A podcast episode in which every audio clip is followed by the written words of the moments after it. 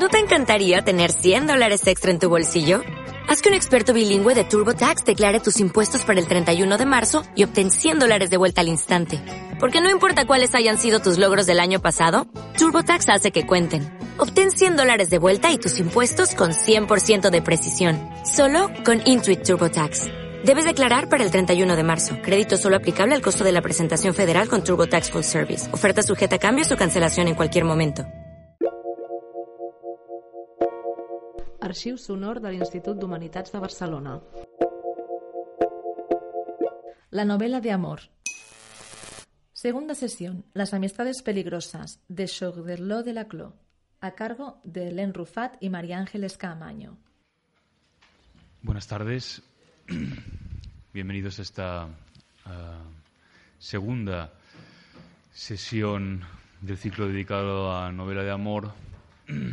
Como ya saben todos ustedes, hemos tenido un principio de curso un tanto difícil uh, porque um, al principio las conferencias que tenía que dar el uh, profesor Alain Verja uh, tuvieron que ser sustituidas por enfermedad del profesor.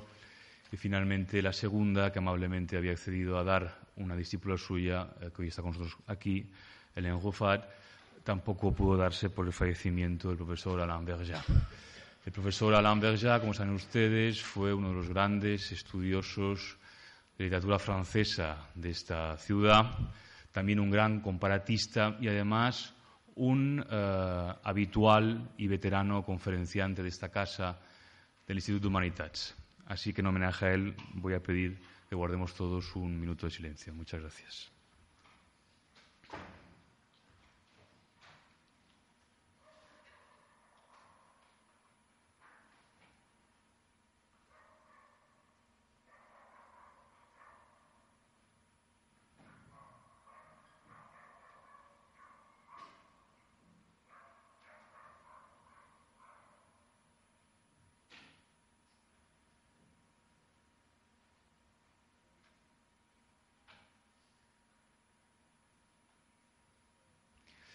Bien, muchas gracias ya.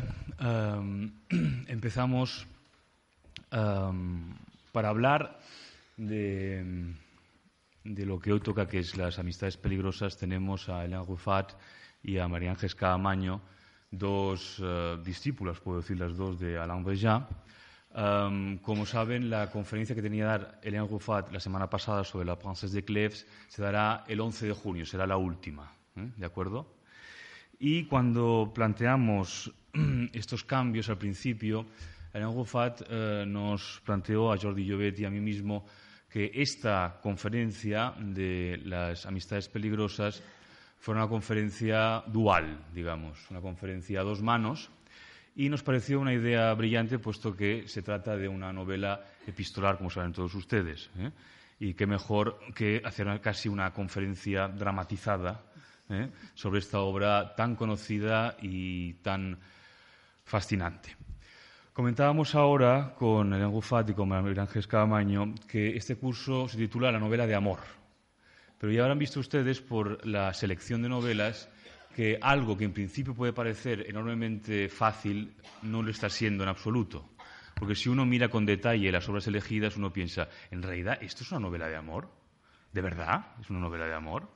Pero si en realidad es una novela sobre los celos, es una novela sobre el odio, es una novela sobre cuestiones sociales o políticas. Y claro, ha sido bastante interesante y creo que será muy interesante a lo largo de todo el curso eh, reflexionar todos juntos acerca de este problema porque es muy difícil, es muy difícil definir lo que es una novela de amor. ¿eh? Um, quizá después de todas estas conferencias concluyamos que no hay ninguna novela de amor, que son novelas que dan vueltas en torno a cuestiones y experiencias amorosas, pero no hay ninguna realmente que hable de amor. ¿eh? Es decir, que la selección ha sido muy pensada, pero si se han extrañado ustedes de algún título que hay, en, no es extraño, puesto que eh, también nos está permitiendo empezar a reflexionar acerca de, lo que, de lo que ha sido el reflejo del amor en la novela, en la novela como género. En fin, lo dejo hoy apuntado porque creo que es algo en lo que abundarán nuestras conferenciantes de hoy. a las que ahora mismo paso a presentar. Eh, María Ángeles eh, Cadamaño es, por supuesto, especialista en literatura francesa, ha sido durante muchos años profesora de la materia en la Universidad Rovira y Virgili y eh, se ha dedicado particularmente también a la simbología y a la interculturalidad. Irene Ruffat es profesora de la Universidad Pompeu Fabra y una de las grandes especialistas en este país en la obra de Albert Camus. Así que tenemos a dos grandes expertas en literatura francesa y será un placer seguro oírlas discurrir acerca de la novela de Chodelo de la Clos. Muchísimas gracias a las dos por estar aquí con nosotros en lo que es ya vuestra casa. Gracias.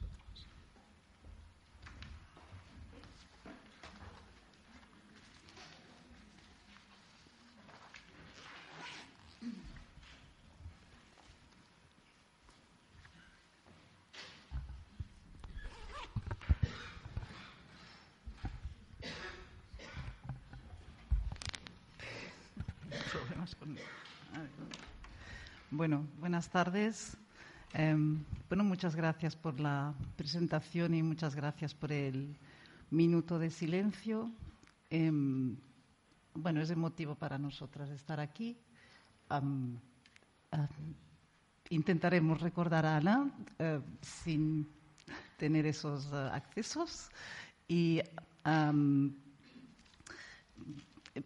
Vamos a hablar en castellano porque María Ángeles y yo nos conocemos hablando en castellano, así que hemos preparado esta eh, conferencia a dos. Porque una sola no podía, es que sustituir para nosotras eh, pues, a nuestro profesor, nuestro maestro, eh, resultaba complicado y bueno, encontramos esta solución de, de ayudarnos mutuamente para presentar este efectivamente la, idea inicial era, mira, como son cartas y habrá una dinámica, bueno, veréis que la dinámica es eh, eh, reducida, no, vamos a leer una carta y su respuesta, no vamos a hacer esto, pero en fin, sí que nos viene muy bien presentarlo las dos juntas. Y también es verdad que eh, la emoción viene por el hecho que si nos conocemos y somos amigas, también es gracias a Alan que nos permitió conocernos, ¿no? Así que, bueno, eh, ya está, ya lo he dicho y ya podemos pasar a otra cosa. Em, a ver, como eh, justamente estábamos anunciando ahora, lo primero que nos planteamos fue, pero a ver, esta novela, ¿quieres decir que es una novela de amor? Em, Aquí, esta ilustración, he ido buscando ilustraciones eh, relacionadas con em, las diversas ediciones que hay de esta eh, novela.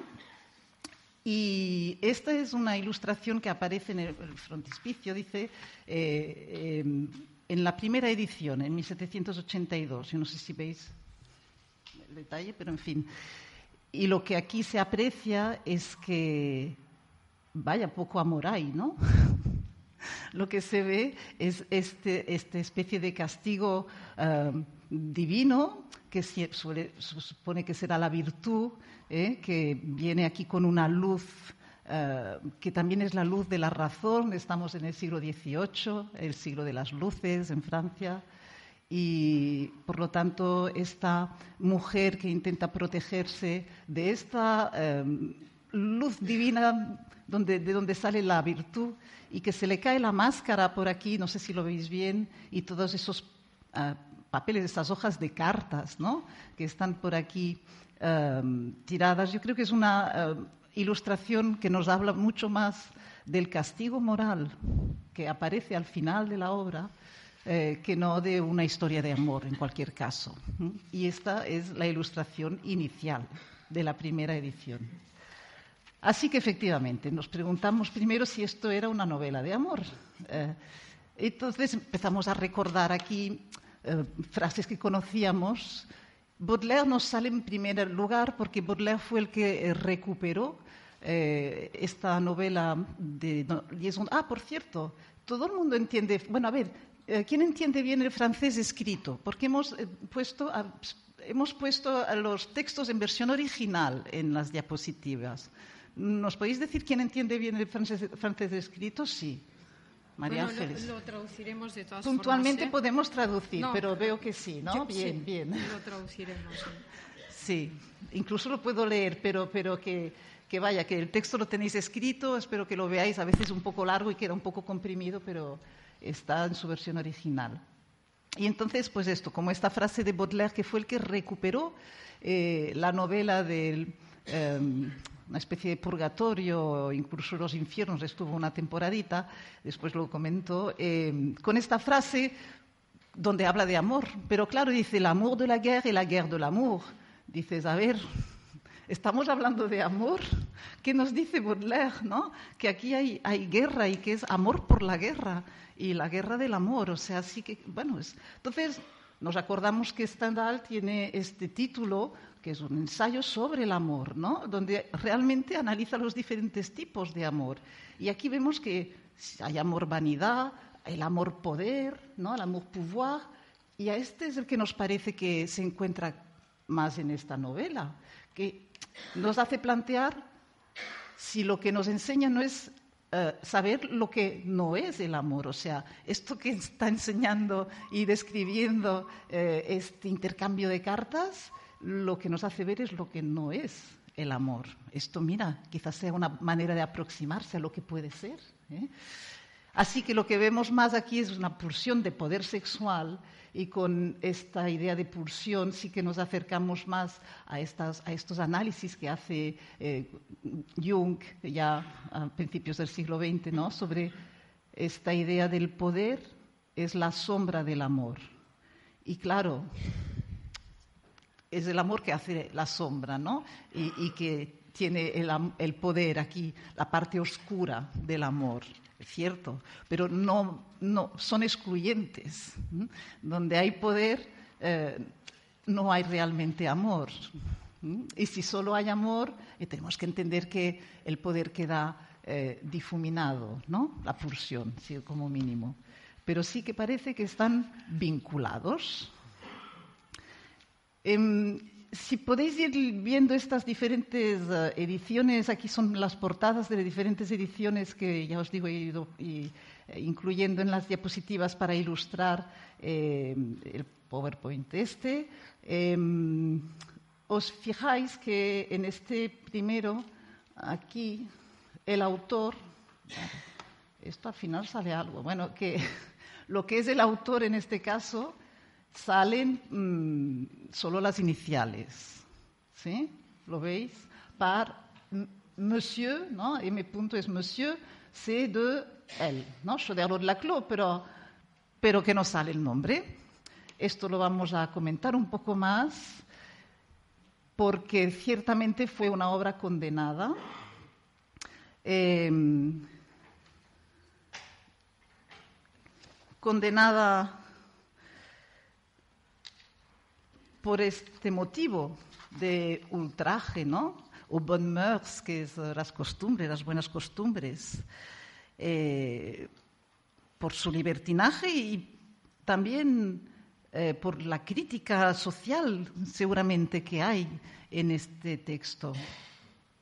Eh, pero quiero yo insistir aquí en el hecho que el periodo prerevolucionario en el que aparece el texto, ¿no? 1782, lo recuerdo, realmente el periodo prerevolucionario. Fue sin duda la época de grandes libertades y conquista de libertades en Francia. Como ejemplo, me parece representativo a hablar de la presencia de las mujeres en el ámbito político e intelectual.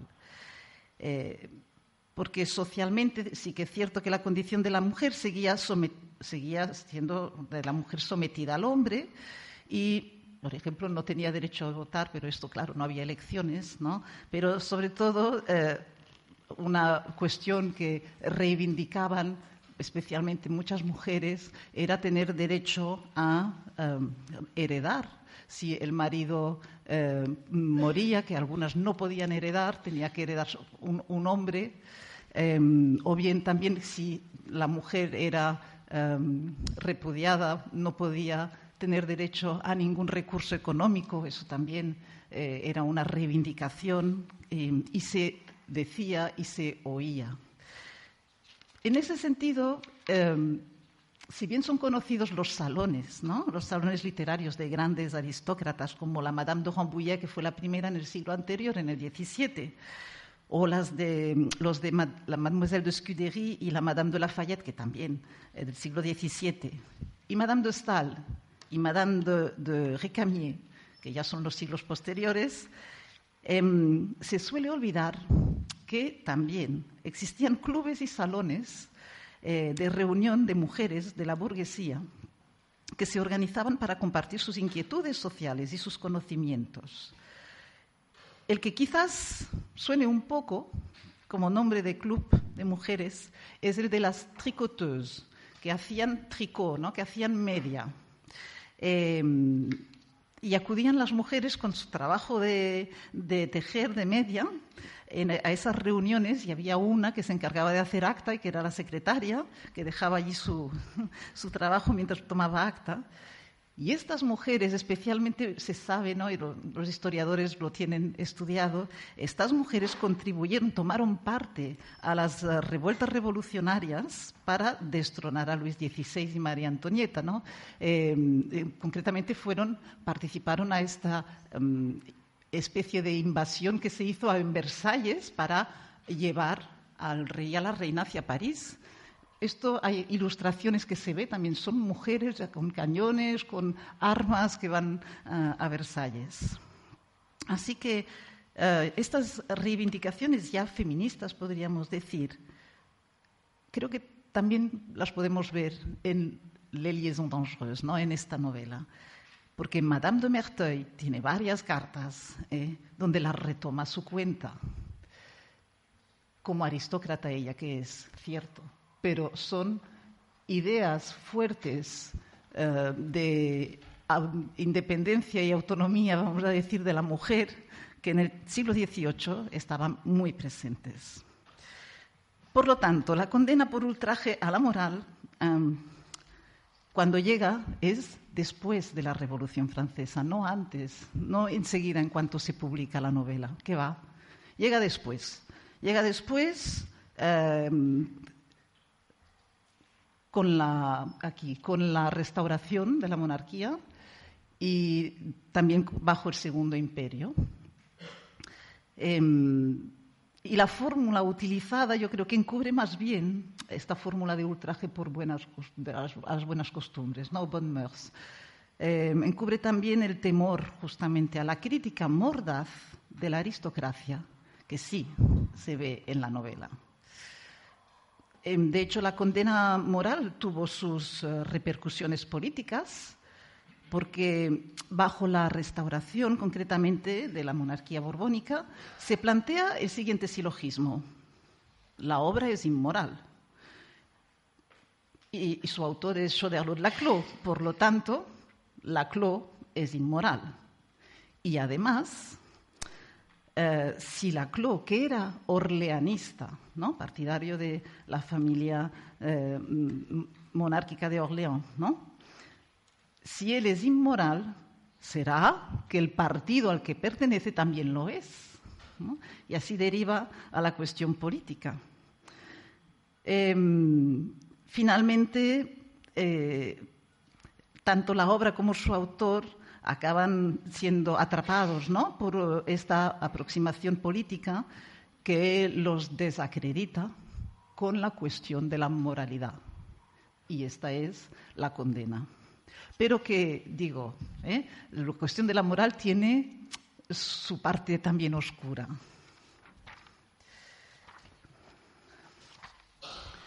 Em, así que eh, aquí al final de esta diapositiva os explico esto, que el purgatorio es a final del siglo XIX, después de haber pasado por este infierno, y Baudelaire rescata la, la obra especialmente como lector sagaz que era y se interesa Mm, especialmente por esta cuestión de la pasión que se puede ver.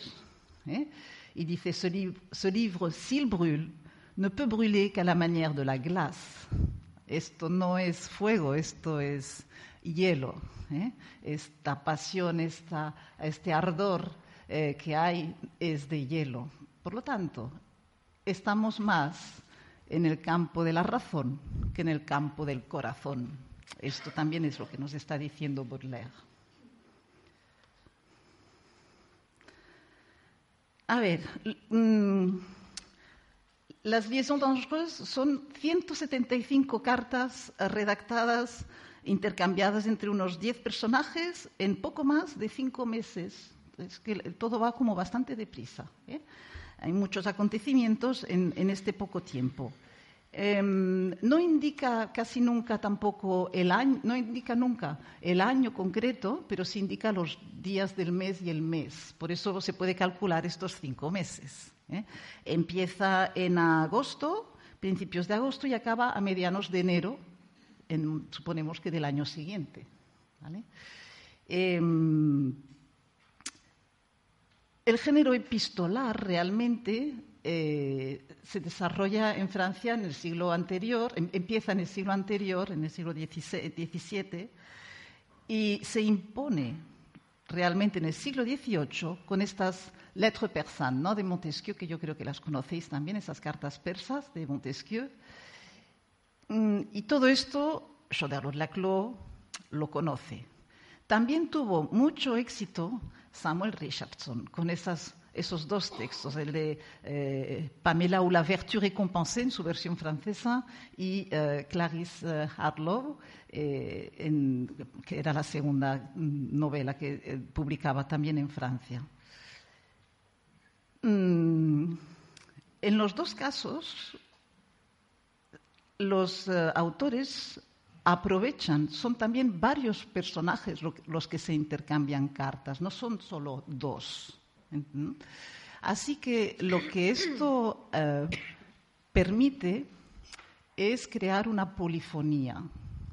Esta polifonía nos ayuda a nosotros como lectores a tener una visión justamente de esta sociedad desde diferentes puntos de vista.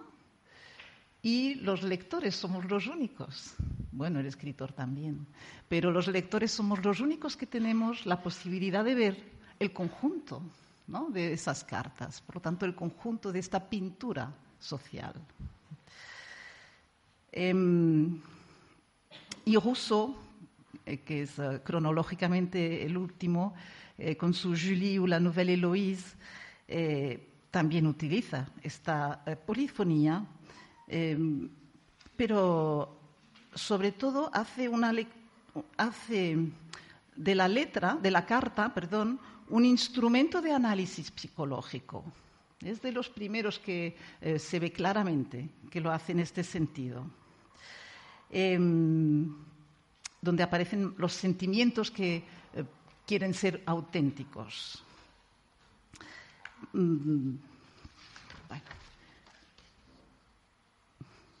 Y aquí unos antecedentes de estas novelas epistolares eh, que se sabe que realmente influenciaron a Choderlos de Laclos. Primero porque, bueno, me permito volver para atrás un poco. Veis aquí, esto, ah, aquí, este epígrafe, ¿sí? J'ai vu les mœurs de mon temps et j'ai publié ces lettres es justamente una cita de la Nouvelle Héloïse de Rousseau y está aquí como epígrafe, ¿no? Em, así que se ve la intención de relacionar estas cartas eh, con la cuestión social y con la cuestión filosófica. ¿Mm? También aquí recuerdo que Laclau es autor de un discurso y de dos tratados sobre las mujeres y su educación. Quiero decir, la cuestión social le preocupaba, aunque él lo que era era militar, ¿no? un militar escritor, eso pasaba. Y el otro texto que se sabe que eh, influencia la redacción de eh, Les Liaisons Dangereuses es esta novela epistolar de Crébillon, eh, que se llama eh, Les lettres de la marquise, como novela epistolar. Pero el mismo Crébillon tiene este otro que aquí he puesto esta ilustración esta, de esta edición, eh, del sofá, también de, que es una novela eh, de Crébillon, que tiene este subtítulo que aparece aquí, eh, ou les confidences galantes d'un divan. O sea, imagina Crébillon un, un diván, un sofá, que explica todo lo que ha visto. ¿eh? Eh, bueno, esta es la originalidad de Crébillon y esto es lo que se lee en la carta número 10 de eh, Les Liaisons Dangereuses. la marquise de Merteuil le dice al, a, Valmont que esto tiene que leérselo. Este texto del Crébillon lo tiene que leer, el del sofá. ¿no? como dentro de su conocimiento y aprendizaje de las cuestiones libertinas. Y bueno, lo que las relaciones peligrosas son y no son, esto es lo que nos hemos planteado. Aquí la ilustración que eh, voy a dejar un rato mientras habla María Ángeles es de una edición en Londres. ¿eh? lo veis enseguida, se editan esas, eh, esa novela epistolar en diferentes, en Ámsterdam, en Londres, en diferentes países, además de París, evidentemente. Y mm, bueno, pues eh, de momento dejo María Ángeles con esos puntos que, va a tratar eh, para llegar de momento al prefacio. Y después veremos ya otras cartas. Buenas tardes. Nos preguntamos entonces qué son las relaciones peligrosas. Las relaciones peligrosas que se traduce también en español por las amistades peligrosas. Pues son efectivamente una novela epistolar, son efectivamente una novela epistolar publicada en 1782, como ha dicho Hélène. En las relaciones peligrosas encontramos mucha inteligencia, inteligencia emocional, como diríamos hoy en nuestros días. Encontramos muchísima imaginación, mucho humor también, mucho ingenio puesto al servicio de la fabulación y de la confabulación y puesto también al servicio de la diversión y del entretenimiento. Las relaciones peligrosas, las amistades peligrosas orquestan engaños, trampas, juegos de espejos, juegos del ser y del parecer en las relaciones peligrosas nada es lo que parece y por eso son peligrosas. Ahí se revela una finísima hipocresía, un cinismo del bueno, cinismo del bueno y de gran calidad literaria. Ahí se desvela sobre todo un extraordinario ejercicio de manipulación. Manipulación de los sentimientos, manipulación de las emociones, manipulación de la conciencia de los otros. Como veis, las relaciones peligrosas no es exactamente una historia de amor. Y si no es una historia de amor y una novela de amor, entonces, ¿qué es? Imaginad a dos aristócratas en la Francia del siglo XVIII, dos aristócratas ricos, inteligentes, imaginativos, ociosos, ingeniosos y también extraordinariamente intrigantes. Ella es marquesa y se llama Madame de Merteuil y él es vizconde y se llama Valmont. La marquesa y el vizconde han tenido una relación en el pasado de la que queda mucha complicidad y una pizca de desconfianza. La relación entre Madame de Merteuil y el conde de Valmont es ya de entrada una relación, una amistad peligrosa. Otro amante de la marquesa, el conde de Gercourt, acaba de anunciar al inicio de la novela su intención de casarse con una jovencita, Cécile de Volanges, que acaba de terminar su educación en un convento de las Ursulinas y acaba de salir de ese convento por rencor, por, venganza, también por diversión, Madame de Marteuil escribe la primera carta al conde de Valmont sugiriéndole que seduzca a la jovencita para arruinar así el inminente matrimonio de su antiguo amante. Pero Valmont está muy ocupado, y así se lo anuncia Madame de Merteuil en la segunda carta de la novela. Está muy ocupado, muy entretenido, intentando seducir a Madame de Tourvel, joven dama, viuda y virtuosa, que ofrece mucha resistencia. Así comienzan las relaciones peligrosas.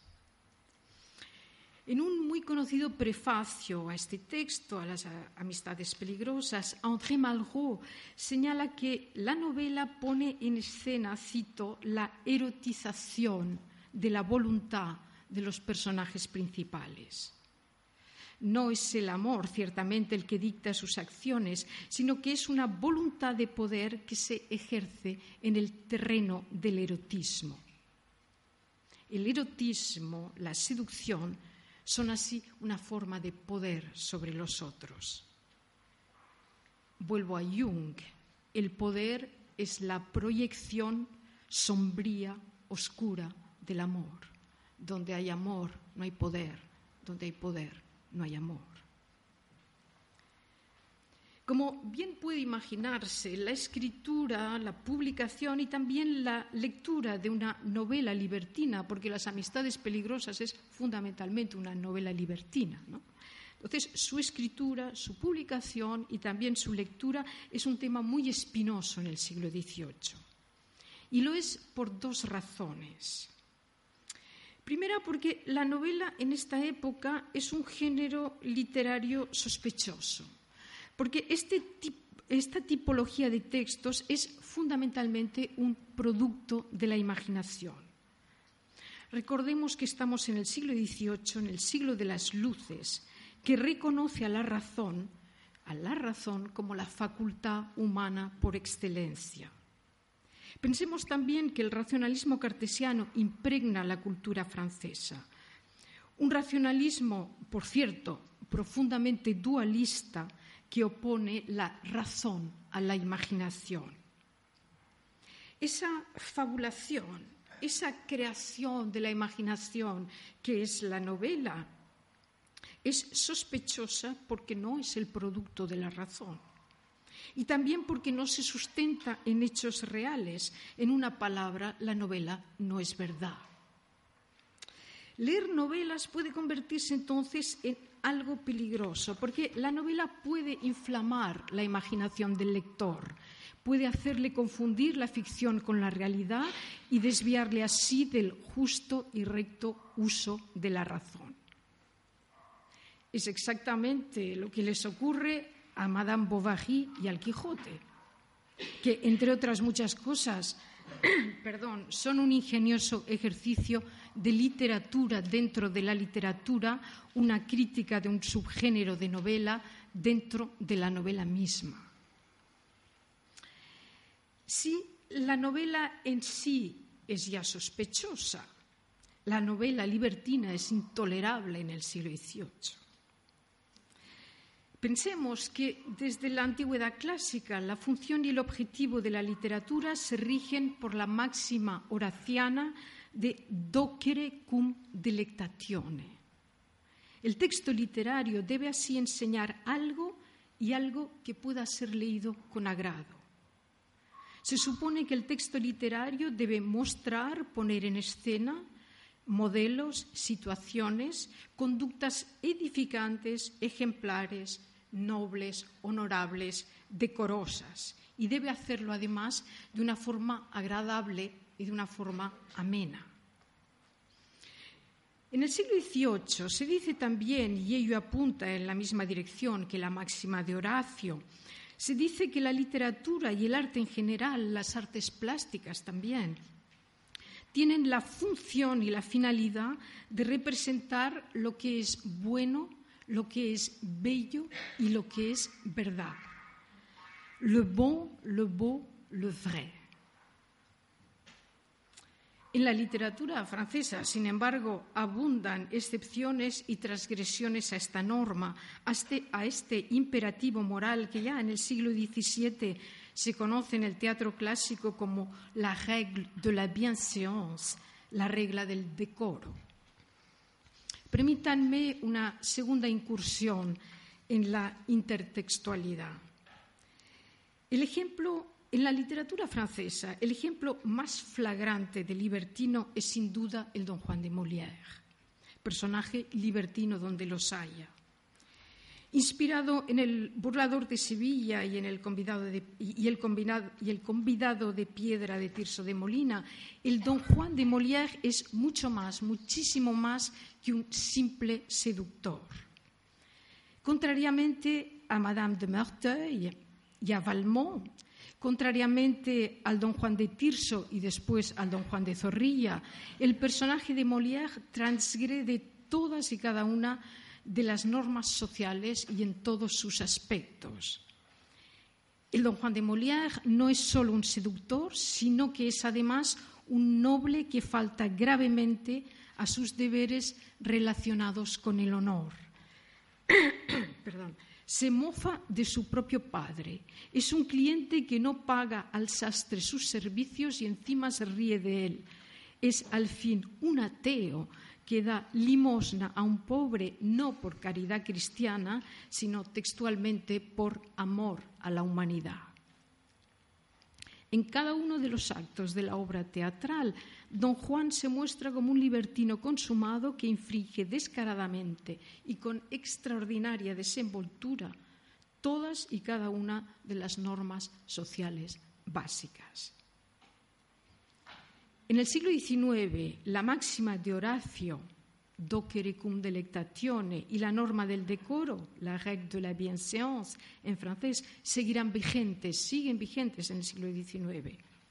Si bien no se puede calificar creo que no se puede calificar a Madame Bovary, por ejemplo, de libertina, lo cierto es que su conducta será considerada impropia, indecorosa y desviada en la época.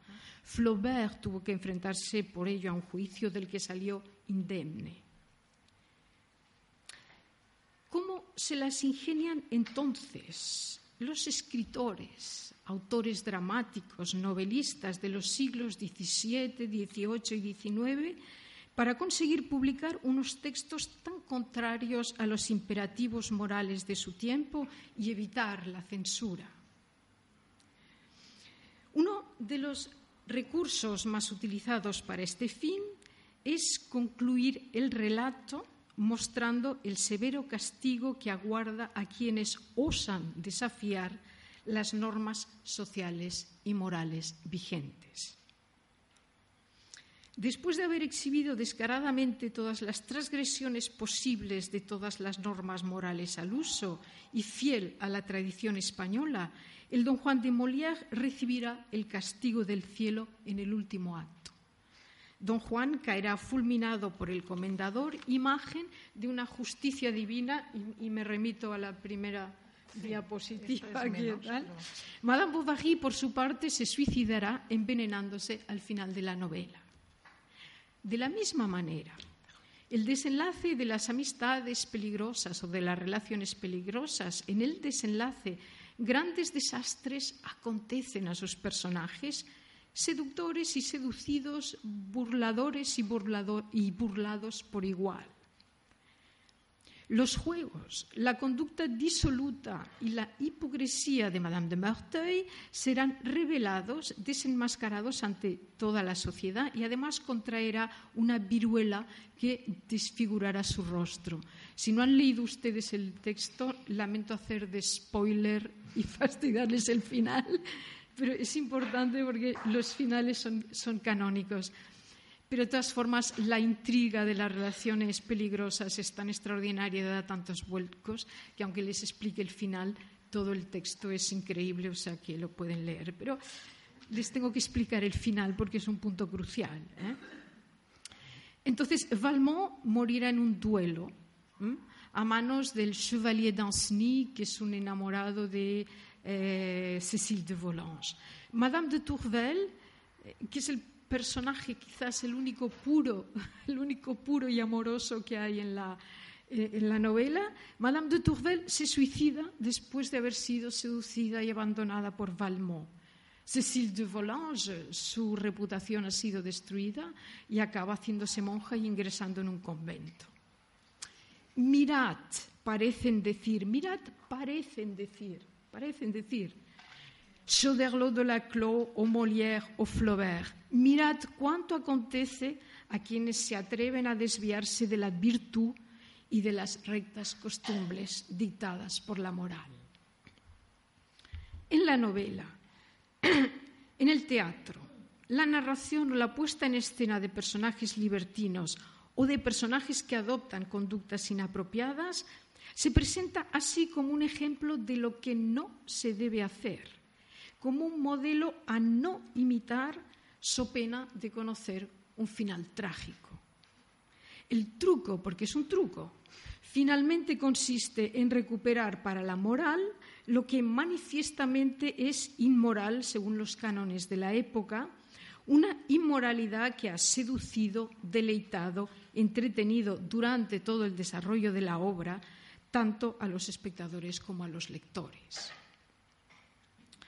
Si el desenlace de este tipo de textos, textos libertinos, es ya una artimaña, porque es una artimaña, porque son percibidos por el avezado lector como una concesión, como una cesión a la moral reinante, encontramos también a veces estratagemas en el encabezamiento del texto. En las relaciones peligrosas, Laclos articula una estrategia que pone en escena antes del inicio de la novela propiamente dicha. Antes de comenzar el relato, el intercambio de cartas, el lector se tropieza con una advertencia del editor y con un prefacio del redactor. Se trata en realidad de pistas falsas, de afirmaciones y justificaciones tan ambivalentes como contradictorias. Los juegos los engaños, las trampas tendidas empiezan ya antes de la novela y empiezan por implicar al lector antes que a los personajes más ingenuos de la novela. Como en un juego de espejos, el editor y el redactor son dos tramposos, tan tramposos como lo son los dos personajes centrales de la novela, Madame de Merteuil y el vizconde de Valmont. El editor y el redactor contrariamente a lo que podría suponerse, son ya en las relaciones peligrosas dos personajes de ficción, dos manipuladores que se entretienen jugando y engañando, abusando de la confianza del lector. En efecto, el redactor en su prefacio presenta el texto como un documento auténtico no como una creación de ficción o como una novela. Se trata, dice él, dice el redactor, de una colección de cartas encontradas, encontradas, que sus poseedores quieren entregar a un editor para su publicación. A él, al llamado redactor, se le encomienda la tarea de expurgar lo superfluo de lo fundamental, de poner en orden las misivas y, en fin, de corregir el estilo del texto. El llamado redactor negará así la condición de novela del texto. Aquello que el lector tiene entre sus manos no es pues ficción, es un documento auténtico, es realidad, es verdad. Entre paréntesis, y permítanme de nuevo recurrir a la, a la textualidad, esta estrategia literaria no es nueva. No importa que no sea nueva, en la época el concepto de originalidad todavía no existe. Existe el concepto de tradición, no de originalidad. Esta estrategia del documento encontrado para negar la ficción la utiliza antes Montesquieu en las cartas persas. Novela epistolar también, por cierto, y una novela, un texto muy crítico con las costumbres eh, y las instituciones de la Francia de su tiempo. Y siguiendo el modelo de Montesquieu, Cadalso escribirá las cartas marruecas en la España de la Ilustración. Y también, por cierto, mucho antes, El Quijote se presenta ya como un manuscrito encontrado. Cierro el paréntesis.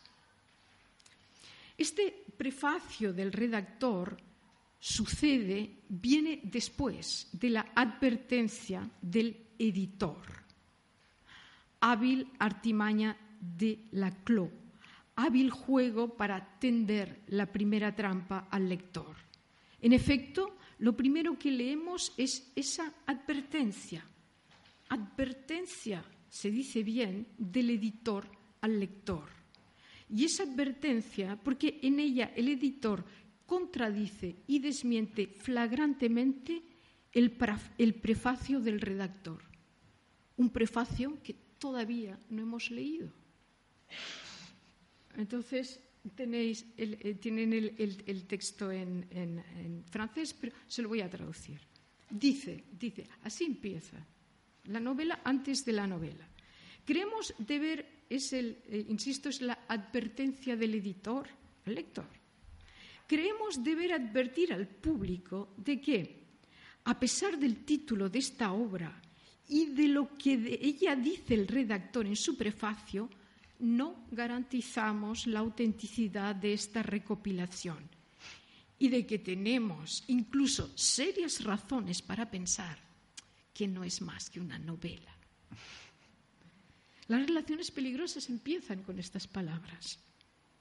Como vemos, en el primer como vemos en el primer parágrafo, el editor siembra ya la duda sobre la naturaleza misma del texto que el lector se apresta a recorrer adelantándose y negando cuanto afirmará el redactor en un prefacio que todavía no hemos leído, el editor pone en cuestión la autenticidad, o lo que es lo mismo, la realidad, la veracidad de las cartas encontradas.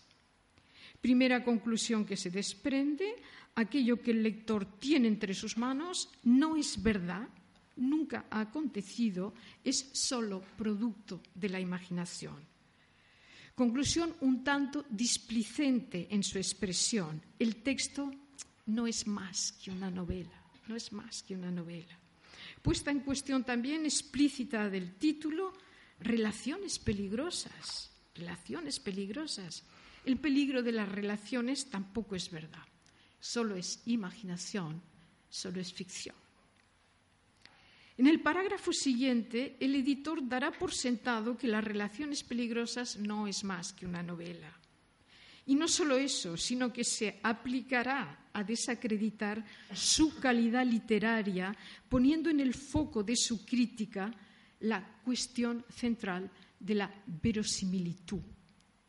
Leo, estimamos además que el autor que parece, sin embargo, haberse esforzado por dotarla de, verosimilitud, por dotar a la novela de verosimilitud, la ha destruido él mismo muy torpemente por la época en la que ha situado los acontecimientos que publica. En efecto, varios de los personajes que pone en escena tienen tan malas costumbres que es imposible suponer que hayan vivido en nuestro siglo en este siglo de filosofía, donde las luces que por doquier se expande han hecho, como todo el mundo sabe, a todos los hombres tan honestos, a todas las mujeres tan modestas y reservadas. Lo ven, ¿no? Se ríen. En efecto, la novela no es el relato de una historia real. La novela no es verdad, pero tiene que parecerlo. La novela no es verdad, pero tiene que ser verosímil, creíble. Se puede decir de la novela lo que dicen los italianos, se non è vero, trovato. El mordaz editor de las relaciones peligrosas, que en el anterior parágrafo ha sido ya demoledor con el redactor, se apresta ahora a abrir fuego contra el autor. Porque si las relaciones peligrosas no son verdad y son solo una novela, un autor, autor en mayúscula tiene que haber. Muy torpe es ese autor, dice el editor, que ni siquiera es capaz de escribir una novela creíble, verosímil. y cuál es la torpeza del autor, qué flagrante error ha cometido para no conseguir esa verosimilitud, ese efecto de realidad en la novela. Ahora, en el parágrafo que hemos leído, el sibilino y el engañoso editor orquestará un razonamiento hiperbólico falaz, una parodia del ejercicio de la razón en la época de las luces para señalar la falta de verosimilitud de la novela. Razonamiento inverosímil del editor que duplica como la imagen en un espejo la inverosimilitud que él mismo atribuye a la novela. El texto, viene a decir el editor, es demasiado licencioso como para ser verdad, como para tratarse de un documento auténtico. Solo puede ser, pues, una novela, y además una novela mala, porque no es verosímil, porque no es creíble. En una sociedad ilustrada, argumenta el editor, en pleno siglo de las luces, un siglo regido por la razón, por la verdad, por la virtud, en un siglo regido por le bon, le beau, le vrai, no pueden existir conductas tan disolutas. En un siglo así, todo el mundo es culto, todo el mundo es bueno. Hipérbole, falacia, parodia, sorna, ironía. Sigo con el texto. En nuestra opinión, pues, es el tercer parágrafo, nuestra opinión, pues, es que si las aventuras relatadas en esta obra tienen un fondo de verdad, no han podido acontecer más que en otros lugares y en otros tiempos. Y se lo reprochamos mucho al autor, que aparentemente seducido por la esperanza de suscitar mayor interés aproximándose más a su siglo y a su país, ha osado, eh, ha osado hacer parecer bajo nuestros ropajes o aspectos y usos costumbres que nos son tan ajenas. Una sola concesión finge hacer aquí el editor al autor de la novela. Sí, conductas licenciosas y libertinos pueden existir en el mundo, pero ello solo puede acontecer en tiempos remotos y en países muy lejanos. Una concesión única seguida inmediatamente por una acusación, un reproche, dice él, en realidad un golpe bajo. Este torpe autor de novelas malas, guiado por un ilegítimo afán de ganarse al público, ha tenido el atrevimiento de traer costumbres tan disolutas al siglo de las luces, al siglo de la Ilustración, donde solo impera lo bueno, lo bello y la verdad. Generalización abusiva, continuación del argumento falaz, parodia, sorna, ironía. Así comienzan las relaciones peligrosas. Les invito a leer el resto.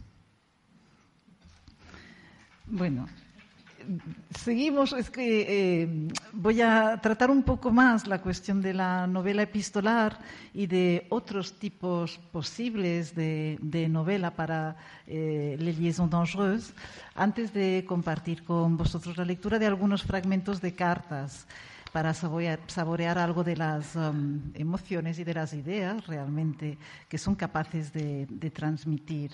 Uh, aquí hago como un, resumen destacando también este subtítulo que es el de, el de Les liaisons dangereuses, que dice que son cartas recogidas en una sociedad y publicadas para instruir en algunas otras, ¿no? O sea, aquí seguimos en esta línea de, eh, mm, del engaño que nos estaba explicando muy bien María Ángeles.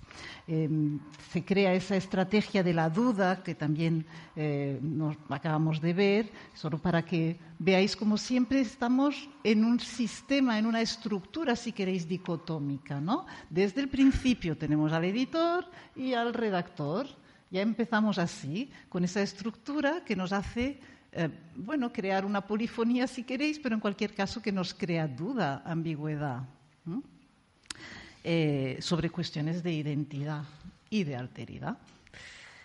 Em, al final de las 175 cartas, eh, vuelve a aparecer la voz del editor diciendo, es que bueno, no podemos seguir más, no podemos, no, no podemos aquí explicar qué pasa después, qué bien, eh, en qué se convierten esos personajes que siguen vivos, ¿no?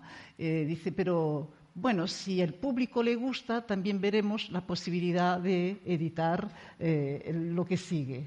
Pero de momento aquí nos quedamos. Esto el editor lo firma, nada, un pequeño párrafo. ¿eh? Ah, vuelve a intervenir. Es como que enmarca en, esta, en este engaño todas estas 175 cartas. Entonces, yo eh, mm, creo que esto es eh, una convención tácita ¿no? que, se está eh, instaurando, diríamos, entre el lector y el autor, también llamado redactor, como un pacto con el lector, como un pacto epistolar, ¿no? que piden aquí establecer eh, y que deja entender que el lector tiene esta libertad de interpretar, de, de decidir si esto es verdad no es verdad o qué se está diciendo allí. Y que el escritor se, um, bueno, se, atribuye ¿no? esta uh, capacidad y posibilidad de objetivar el teatro social que está describiendo con estos personajes claramente para criticarlo. Ya es como que de entrada dicen, a ver, repartimos cartas, ¿no? El lector que escoja lo que le parezca, pero que sepa que hay este pacto entre nosotros con estas eh, advertencias y prefacios. Em, ¿Y cuál es la crítica? Bueno, yo eh, ya he anunciado varios temas antes, pero aquí quizás se vea más ahora con las explicaciones que nos ha adelantado María Ángeles que, sobre todo, se está criticando justamente esta eh, clase social, decimos ahora, ¿no? de la aristocracia eh, más libertina. Esta aristocracia ociosa, ¿no? como decías, eh, que aprovecha incluso sus recursos racionales, ¿no? intelectuales, para pervertir la moral.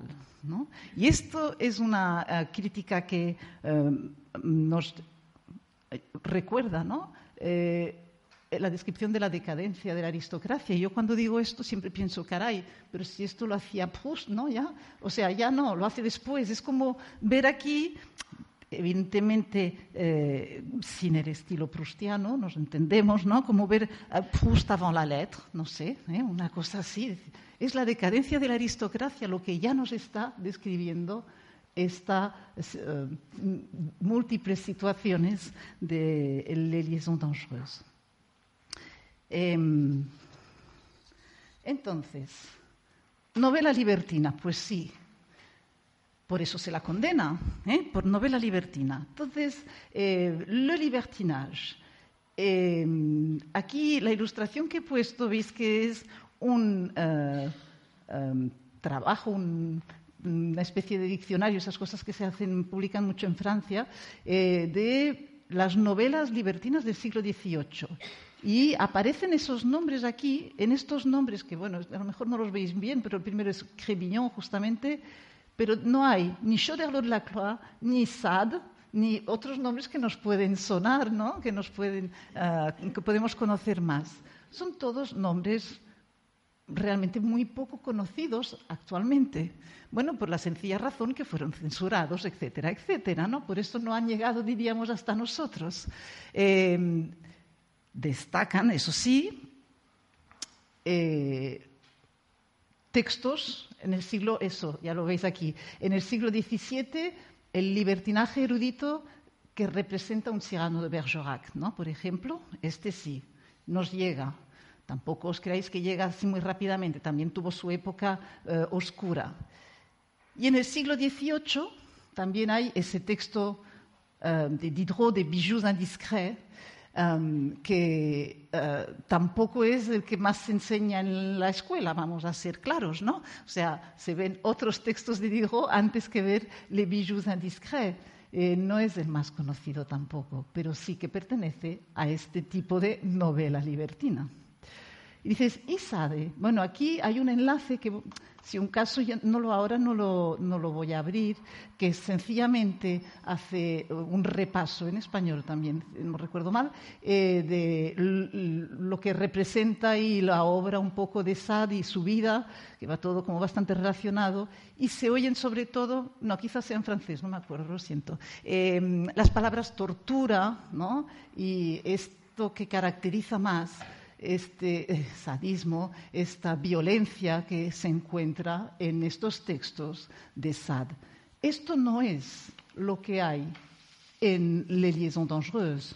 No hay pornografía, eh, erotismo por poco, ¿no? Hay alguna escena subidita de tono, pero no hay más. Es un libertinaje mucho más intelectual que no eh, de pornografía, para entendernos, ¿no? Em, y por eso eh, he puesto aquí esta frase que el libertinaje de seducción, que es el que se trabaja en estos intercambios de cartas, para que son todas seducciones engañosas, ¿no? Dice, se convierte en libertinaje de deducción, porque lo que se pretende es establecer estrategias y siempre estar razonando cómo vamos a em, poder tener una causa que nos lleva a una consecuencia, que es la que deseamos. ¿no? Son cálculos, es muy racional. Por esto es un libertinaje de deducción. Em, por lo tanto, más intelectual que sensual es lo que vemos. Raramente es sensual.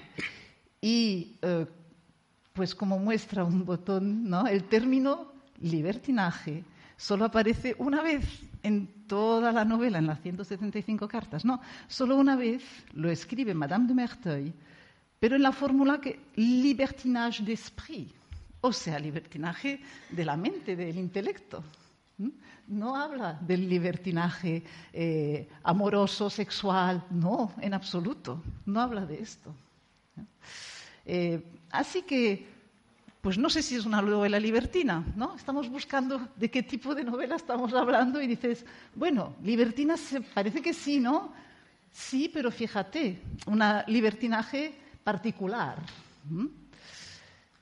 Entonces, otra eh, posibilidad, la novela bélica, bueno, entre libertinos. Aquí una frase que escribe en esta carta 153 Valmont a Merteuil, que dice que la reta, ¿no? De alguna manera, porque ya está pidiendo aquí que actúe Merteuil para él y ella se resiste. Entonces, ante la resistencia de eh, Merteuil, Valmont le dice esto, que al mínimo obstáculo que mm, ponga eh, de su parte, eh, yo tomaré, me lo tomaré como una declaración de guerra. Así que eh, ve que la respuesta que le exijo, mm, que le pido, no solo exige, eh, no exige largas frases, sino dos palabras bastan. Y la respuesta de la Marquise de Merteuil es, en la misma carta, que se la reenvía y pone al final esto, et bien la guerre, ¿no? Pues que sea guerra.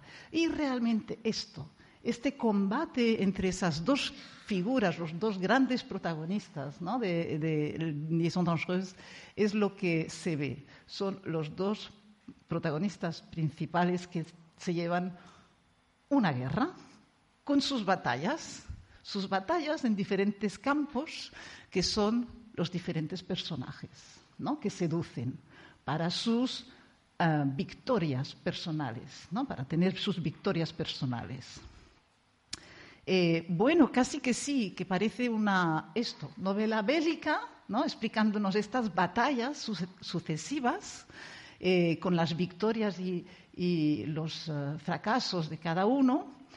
Y entonces, en este sentido, lo que podemos decir es que em, las cartas se convierten en un arma, en un arma porque eh, vehiculan una acción y son en sí mismas, esas cartas, una acción.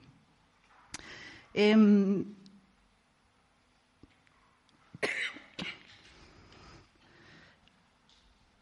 en, la carta esta misma 153 antes, en la carta 81, que después la veremos, donde Madame de Merteuil explica su, eh, su formación.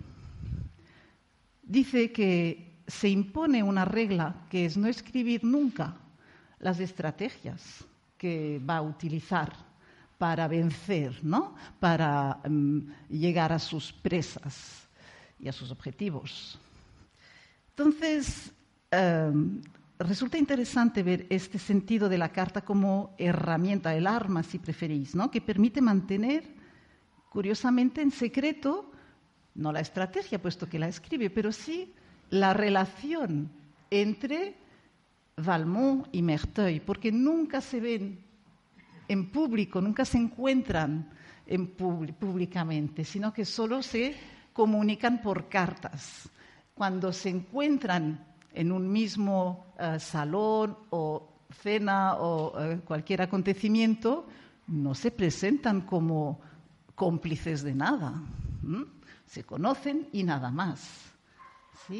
Esto también lo explica en la misma carta 81 Madame de Merteuil y veremos, sí, em, voy a dar un poco de prisa, veremos un fragmento de la película con uh, Malkovich y Glenn Close eh, Glenn Close, que, justamente explica esto, cómo consigue ella engañar a todo el mundo sobre eh, quién le gusta y quién no. O sea, hace ver que no le gusta a nadie para mantener su virtud y su reputación. Y, su poder. Y ¿qué, es, ¿Qué es su poder? Claro, esta virtud y esta reputación son su poder. No, y el hecho de no querer a nadie. El hecho de no tener emociones, porque la emoción y el amor es una debilidad para un seductor. Bueno, ah. también reconoce que tiene. Sí, sí, pero también reconoce que sí. Después veremos, perdona que te interrumpa. No, no, ¿eh? ya está bien. después veremos, que no deberías tardar mucho, veremos un, fragmento, son solo tres minutos, excepcionales, de una película de, de Stephen Frears, mm, eh, que son Las Amistades Peligrosas, del año 88, es antiguo, con un elenco eh, de actores extraordinarios. Glenn Close hace de Madame de Merteuil, John Malkovich hace de Valmont, eh, Michelle Pfeiffer es Madame de Tourvel, eh, Uma Thurman es Cécile de Volanges y Keanu Reeves es el Chevalier d'Anceny. Y, hay un corte solo de tres minutos que hemos preparado en el que ella, Madame, que es, una escena entre Valmont y Merteuil, ella explica cómo se ha hecho a sí misma, cómo no quiere ser como todas las mujeres de su época y tal y cual, y cómo desde jovencita eh, mm, se sometió a sí misma a una disciplina férrea, ¿no? de alejarse de todos los sentimientos y de todas las emociones para poderlos dominar a todos. Y hay una alusión también interesantísima que es la debilidad de Madame de Merteuil la debilidad de Madame de Marteuil, que en un momento dado sintió en su relación pasada, dice deseo por Valmont. No amor, eh, deseo, por Valmont. Y eso es la debilidad, la debilidad del seductor, que esto se ve, es cuando quiere o cuando desea. Porque el seductor no puede nunca ser seducido, no puede dejarse a los, llevarse a los sentimientos, porque el amor, ya que estamos en la novela de amor, para el libertín, el amor es la debilidad. Es por ahí por donde ataque. Y realmente es una reivindicación.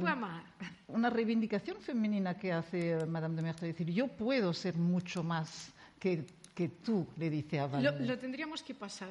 Bueno, ahora llegaría, llegaremos. Lo veréis, es extraordinario. son tres minutos, pero de antología e historia del cine. ¿eh? Llegamos, ¿eh? a las ocho menos cinco, pero llegaremos. ¿vale?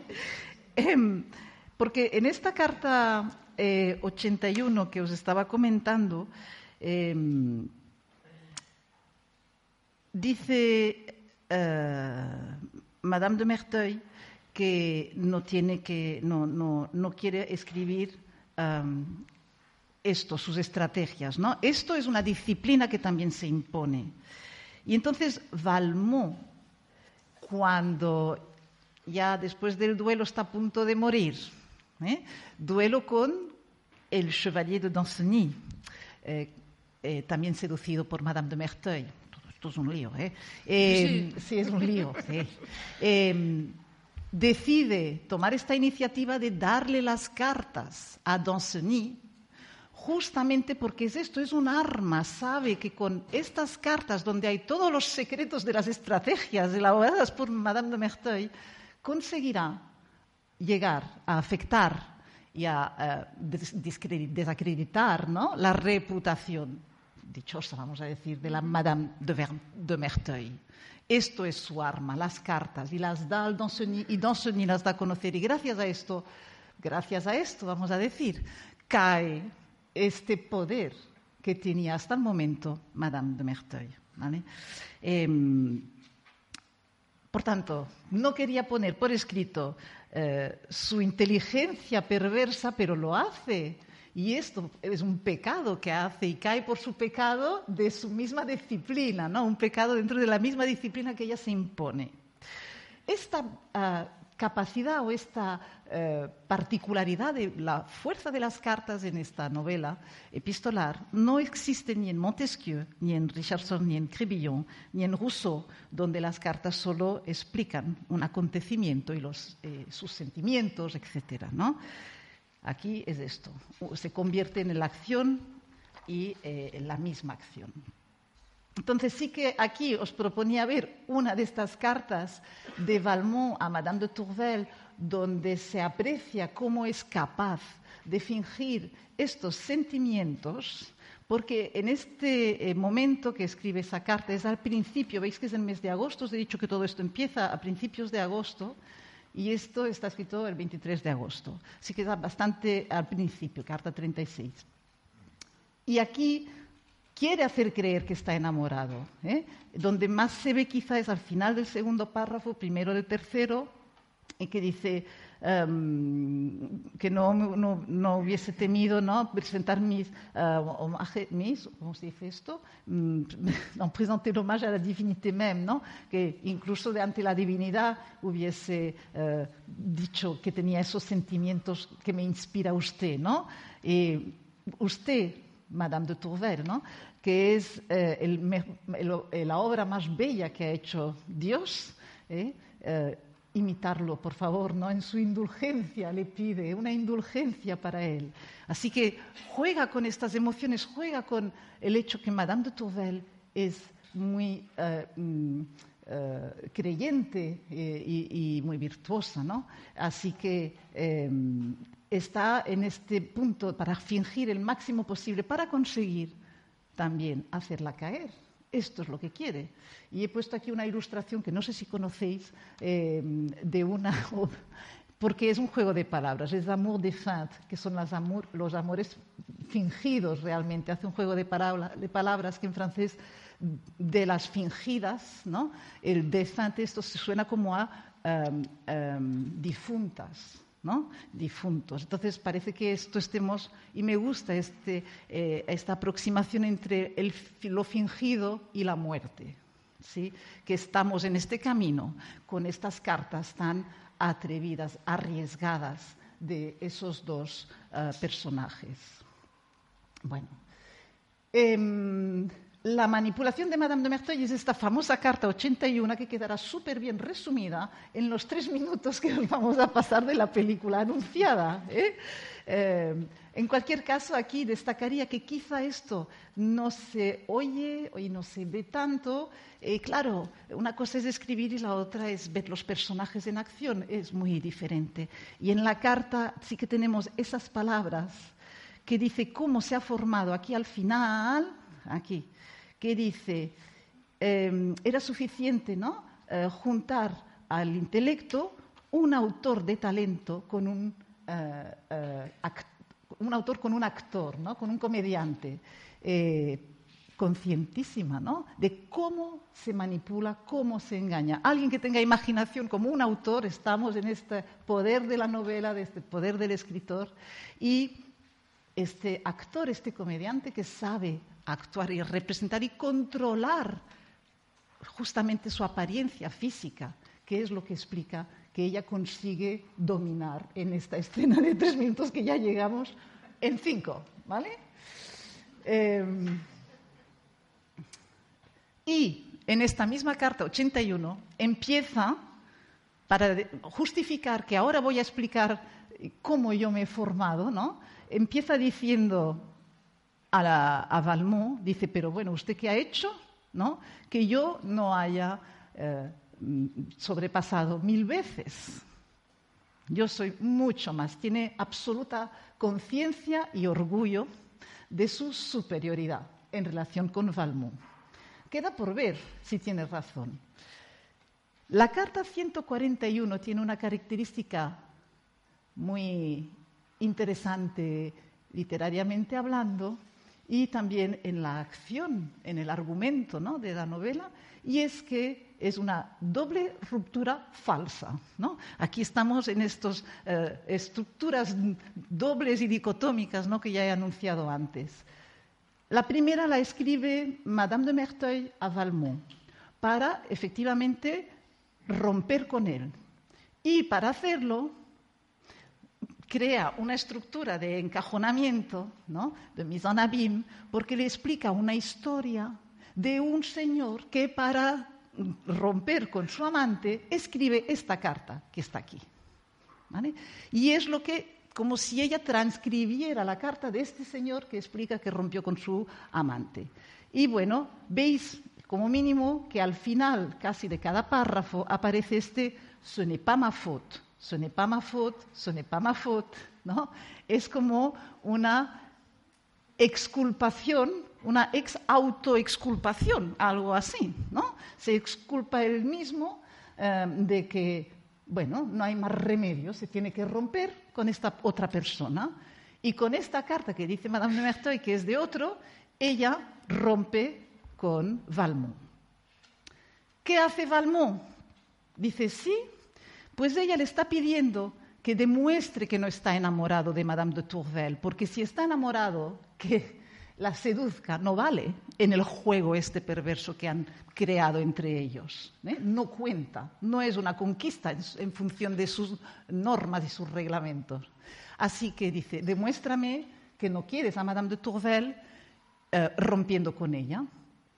Y Valmont, que está en aquel momento justamente con la Cécile de Volanges, eh, le dice a Cécile de Volanges, ay mira, gírate un poco, que ahora tengo que escribir una carta y voy a aprovechar, es una escena que, en fin, es muy conocida, muy reproducida, etc. Y allí, poniendo la carta, esta misma que ha recibido de Madame de Merteuil, encima del culo de la Cécile de Volanges, la firma él y se la envía a Madame de Tourvel, tal cual, la misma para romper con Madame de Tourvel.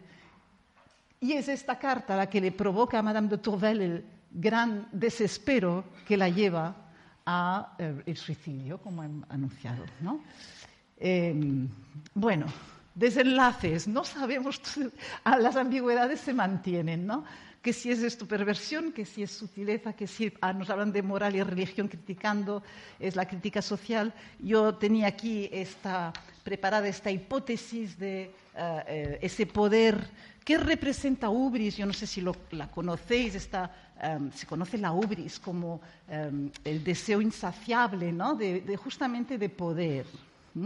Eh, pero realmente fue una divinidad femenina primordial lo que pasa es que estas divinidades femeninas primordial, mira tú por dónde se han ido olvidando en todo este camino de, eh, em, como diría, de textos que nos han llegado ¿no? desde la antigüedad y aparece poquísimo. Esquilo la nombra eh, como la madre de eh, Bella, que es la que no tiene piedad. O sea, estamos en este sentimiento de eh, eh, poder sin piedad, ¿no? que es el que tenemos aquí justamente, em, sin compasión. También otros dicen que sí es la madre de Pan, pero aparece muy poco y por lo tanto no hay un mito de Ubris. Y yo intenté hacer este esfuerzo de pensar en la posibilidad de hablaros un poco de algún mito y de mito crítica, puesto que es era sobre todo lo que aprendimos con Alain, estas metodologías de imaginario y la mitocrítica. Eh, em, pero en este caso eh, va a ser como que lo dejo aquí con esta ubris posible, que desde luego lo veo bastante claro como la representante de esta em, insaciable sed de poder manifestada a través de, de este dominio sexual. ¿no?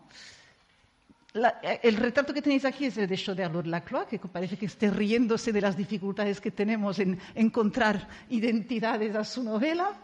¿Y cuál es el auténtico protagonista de la novela? Bueno, aquí os he hecho un dibujito, yo no sé si este material podéis disponer de él, donde se ven que no las he puesto todas las relaciones. ¿eh? En naranja sí son más bien amorosas sexuales y en azul son más bien amistades, ¿no? Bueno, para explicaros un poco el tema.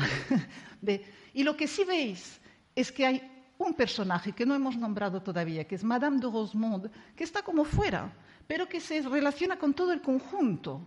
Bueno, es que resulta que sí, que tiene relación con cada uno de los personajes, porque es amiga, porque es la tía de Valmont, por ejemplo, ¿de acuerdo? Se encuentran en su casa todos, ¿vale?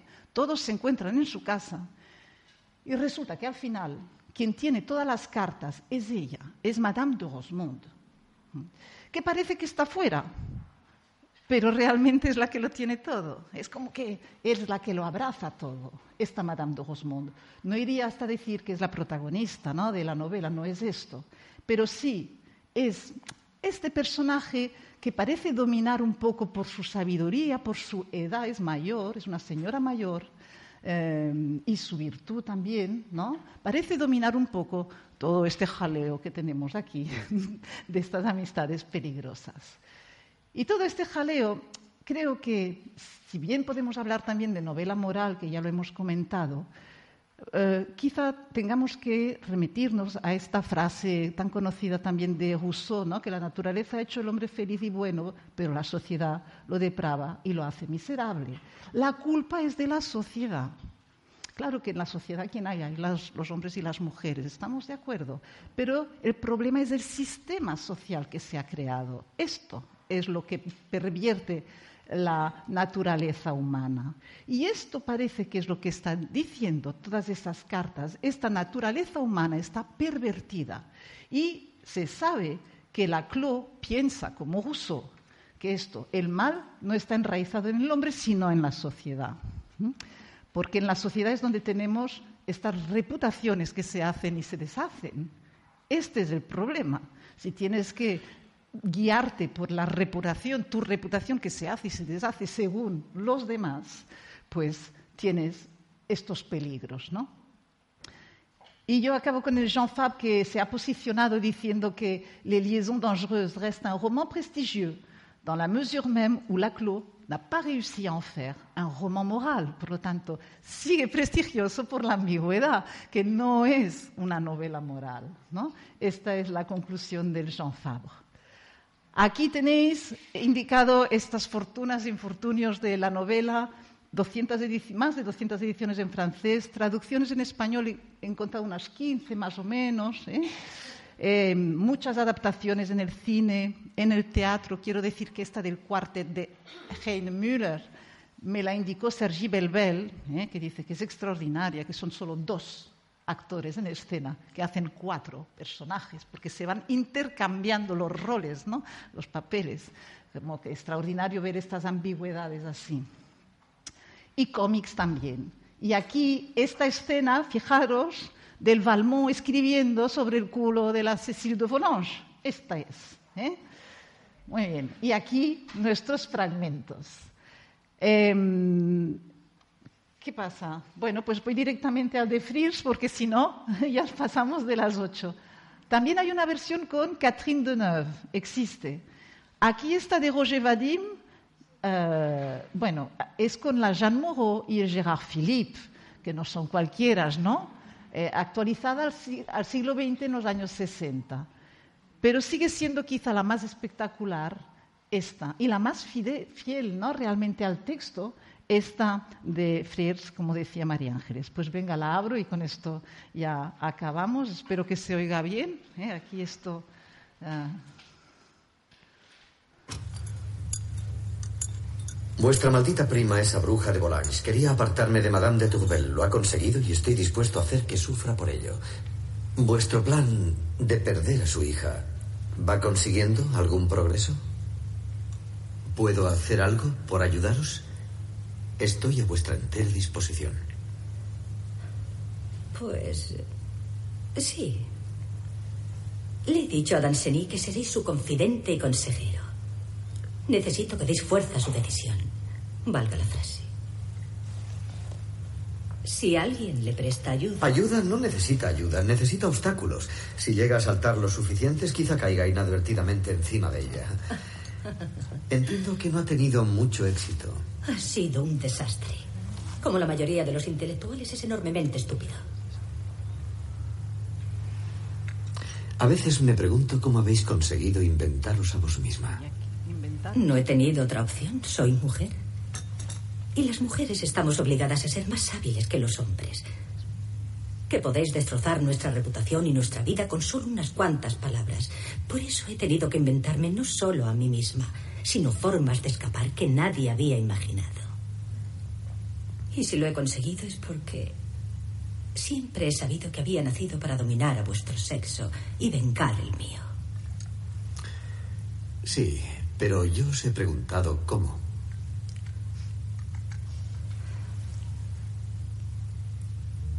Cuando me presentaron en sociedad tenía 15 años.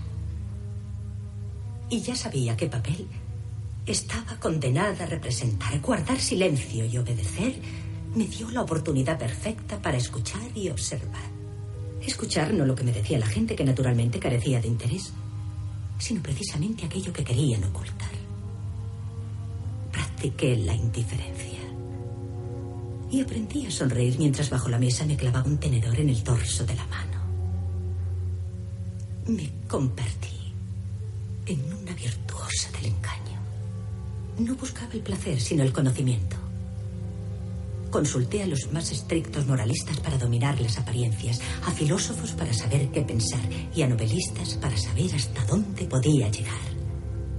Y al final lo destilé todo en un principio asombrosamente simple. Vencer o morir.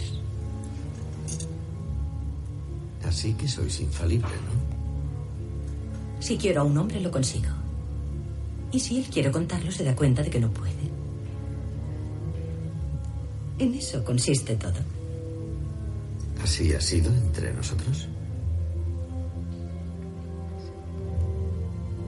Ya antes de conoceros os deseaba. Mi propia estima me lo exigía. Y cuando empezasteis a perseguirme,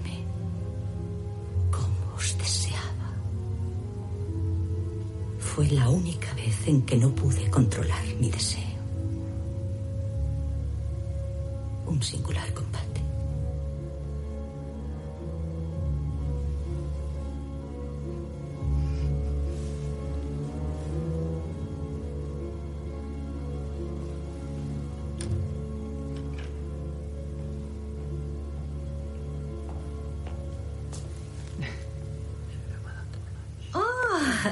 Madame de Volans. Sí, sí.